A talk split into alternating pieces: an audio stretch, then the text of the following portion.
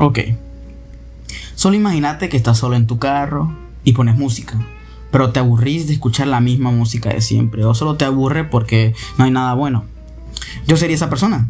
Pero lo que hago aparte de eso es tratar de hablar de lo que sea, sacar plática, contar historias. Me gusta que me cuenten historias o anécdotas graciosas. Y me gusta hablar de temas profundos o hablar pendejadas. me han pasado tantas cosas a mí y siento que hay gente que también tiene algunas buenas historias, aunque sean tontas o que parezcan importantes. Eso y que me gusta hablar mucho. me encantaría hacer que la gente se reía o ser ese tipo en la radio que cuenta chistes y no dan risa, pero aún así la gente se ríe. Literalmente, nadie me detiene. Y repito, soy bueno hablando caca. Entonces, les pido gente que me acompañen a hablar caca. ¿Entendieron?